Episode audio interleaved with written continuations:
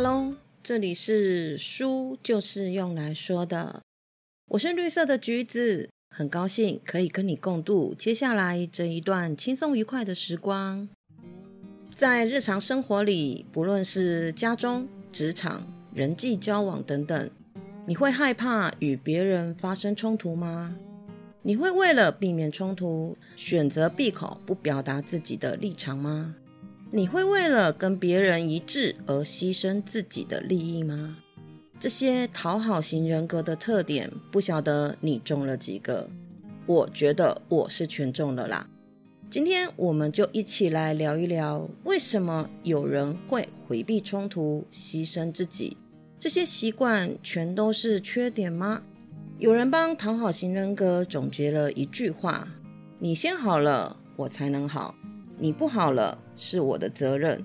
我觉得精准的把我内心的 OS 给说了出来。为什么我们会有这样的特点呢？那是因为我们认为人际冲突会给自己带来灾难性的影响，而这个影响是我们无法处理和面对的。我们的潜意识会放大这个影响的威胁力，是从原生家庭带来的。幼儿时期。父母对我们拥有着绝对的控制权。当我们不按照他们的要求或提出异议时，爸爸或妈妈会不开心，会失望。而这个时候呢，我们就会遭殃了，就会被惩罚，会被讨厌和不被喜爱。这样便形成了条件反射。每当遇到我需要的别人不开心、失望的时候，我们就会产生本能性的恐惧。所以这也解释了为什么我们并不是讨好每一个人。我们在面对他人时会区分为两种情况：一种是我们想讨好的人，另一种则是我们不想讨好的人。而区分这两种人的标准，不在于这个人的外在是否强大，而是在于我们潜意识的评估，评估这个人是否对我有威胁。而我是否能够控制得住这个威胁？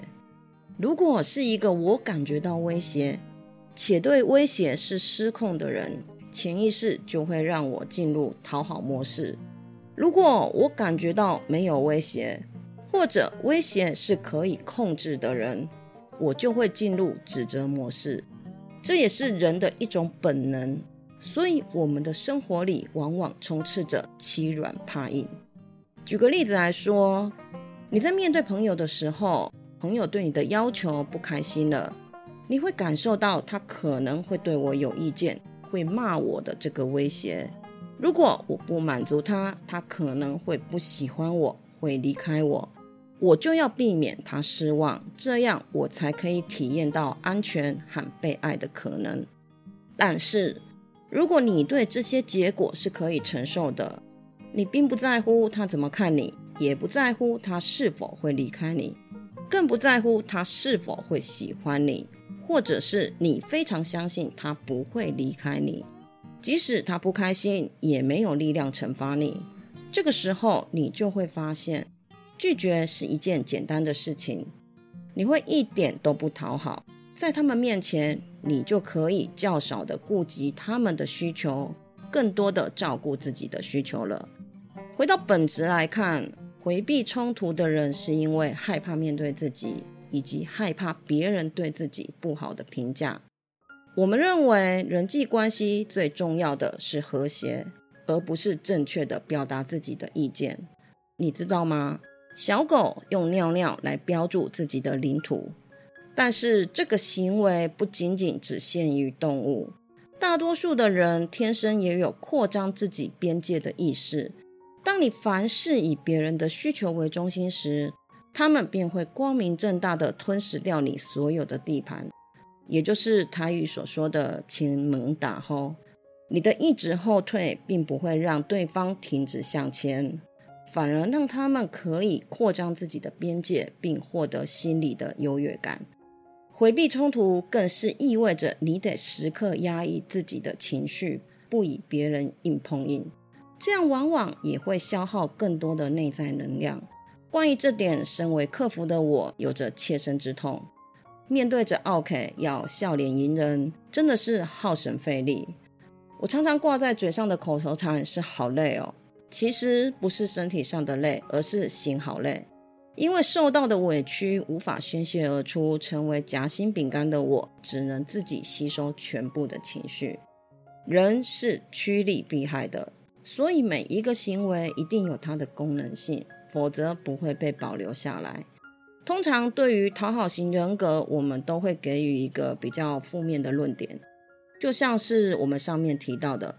但真的没有优点吗？我觉得并不是。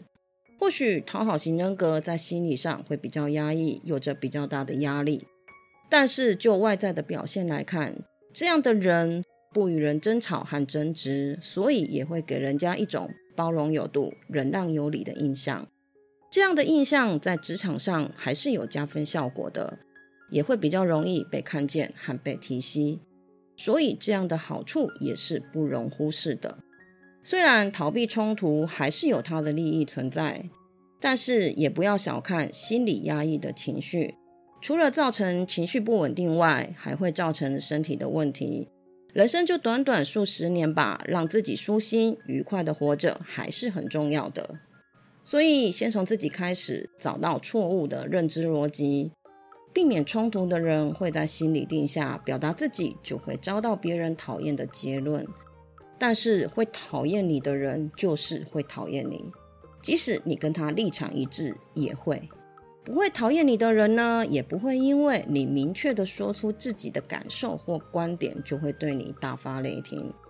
我们要做的是用温和坚定的态度，适时的表达感受，或者带一点幽默感也行。一定要让身旁的人知道你的情绪感受，越是亲近的人，越是如此。因为你不说出来，他们永远不会懂得你怎么了，也就不会让他们学习尊重你。最好相处的不是不会吵架的人，而是善于在分歧中找到解决方法的人。讨好说穿了就是我要为我们的关系稳固负责，对方才能够掌握你的脆弱之处。你也认为用讨好才可以获得安全和爱。所以，当你发觉你在讨好的时候，请睁开眼睛看看，其实你长大了，你是安全的。别人的不开心应该要他自己负责，而不是你该承担的。你也不是那个一定需要别人喜欢你才能活下来的小孩了。你现在是可以承受没有人爱后的孤独大人了。最后的最后，假若真的难以改掉回避冲突的个性，那就接纳这个样貌的自己吧。如实的看到这个行为模式为自己带来的好处还有副作用，完全不加以批判的接纳下来。当你能够对自己真诚时，你才有可能让别人感受到真诚。事实上，最受人尊敬与欢迎的人，往往都是真诚的人。谢谢你今天的收听，你的追踪是我成长的养分，动动手指让我可以慢慢的长大。希望今天的内容可以给你一点点新的想法，我们下次见，拜拜。